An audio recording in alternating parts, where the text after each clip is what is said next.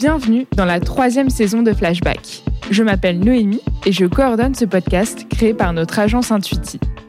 Dans chaque épisode, Jean-Michel Ognon et Quentin Franck donnent la parole à des dirigeants et dirigeantes passionnés par l'expérience client, le marketing et surtout tout ce qu'il y a derrière.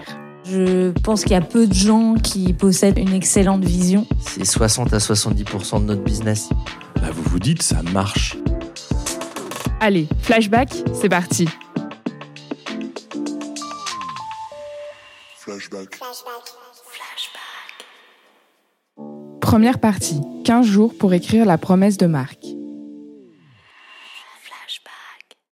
Alors, tu as proposé un. As, pardon, prononcé un mot qui nous intéresse pas mal, la marque. Oui.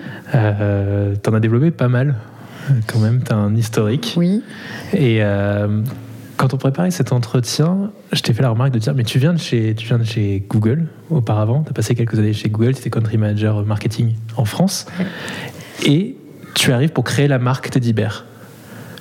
Comment, comment tu crées la marque Teddy Bear? C'est quoi les premiers trucs auxquels tu penses? En fait, depuis le, depuis le début, euh, on s'est dit que si on voulait euh, avoir une, une, entreprise qui soit pérenne sur ce secteur, euh, on voulait pas être des vendeurs de matelas sur Internet. On a toujours eu euh, l'ambition de créer une vraie marque. D'abord parce qu'on pense que c'est un actif pour une entreprise.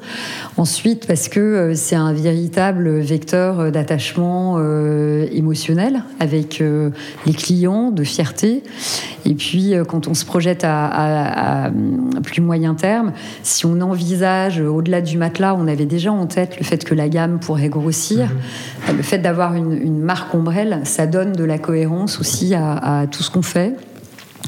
Et la marque Teddy Bear, en fait, qu'on a, euh, créée, on, voulait justement qu'elle euh, incarne, qu'elle encapsule toutes les valeurs euh, étaient les nôtres euh, depuis le début, ces valeurs de bienveillance, euh, de transparence, de qualité. Et comment on crée une marque bah, On se pose la question du rôle qu'on veut avoir sur le marché, du type de relation qu'on veut créer avec nos clients.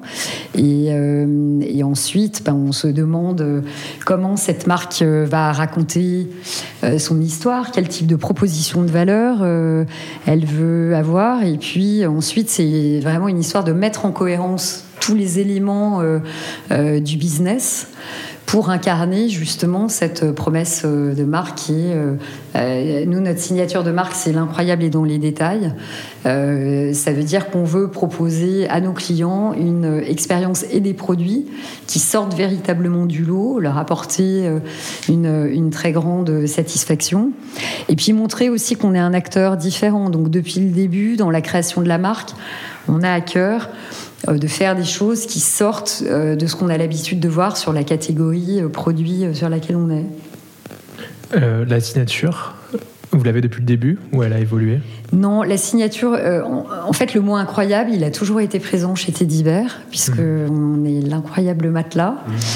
Euh, et ce mot incroyable, il symbolise pour nous euh, bah, euh, la connivence qu'on veut avoir avec les clients, parce qu'on voit bien que c'est un petit peu du second degré, mais ça véhicule aussi la notion d'exigence qu'on a sur nos produits et l'expérience.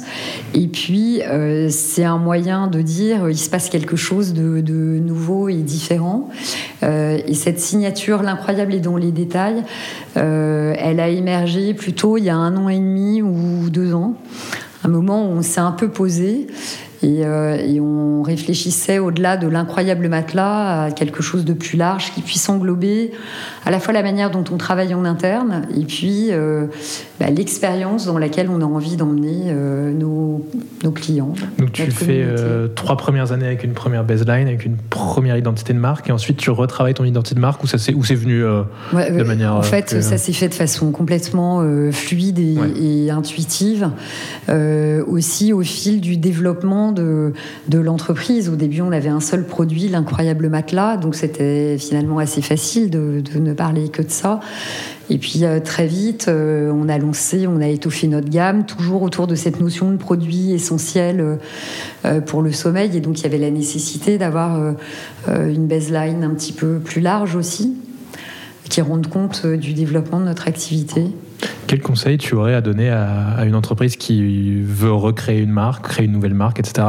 C'est quoi l'élément de différenciation ou la, chose que tu referais tout de suite? Alors des conseils, euh, moi je trouve ça toujours. Euh, euh, je ne sais pas si je peux donner des, conseils. Je peux raconter nous la manière dont on l'a fait. C'est, on, avait vraiment depuis le début cette idée de proposer une expérience qui soit complètement différente de ce qui existait sur le marché. Donc ça voulait dire une qualité de produit exceptionnelle, une qualité de service client au top, une expérience sur le site qui soit la plus fluide euh, possible et une communication euh, qui crée de la connivence, de la complicité avec euh, les clients, qui soit vraiment pleine, de, pleine de La volonté aussi dès le début de sortir de tous les éléments qui rendaient les choses compliquées pour les clients. Donc nous dès le début par exemple on a dit qu'on ne ferait jamais de solde parce qu'on veut être transparent, parce qu'on ne voit pas pourquoi un client paierait moins cher euh, qu'un autre. Et donc, euh, je, pense que moi, ce à quoi j'ai essayé de veiller, c'est qu'on reste en permanence euh, très cohérent par rapport à ces valeurs de départ. Euh, et, qu'on ait une qualité d'exécution, et là aussi euh, évidemment avec euh, Julien, avec toutes les équipes de thé d'hiver, qui soit à la hauteur de cette promesse incroyable qu'on fait à nos clients.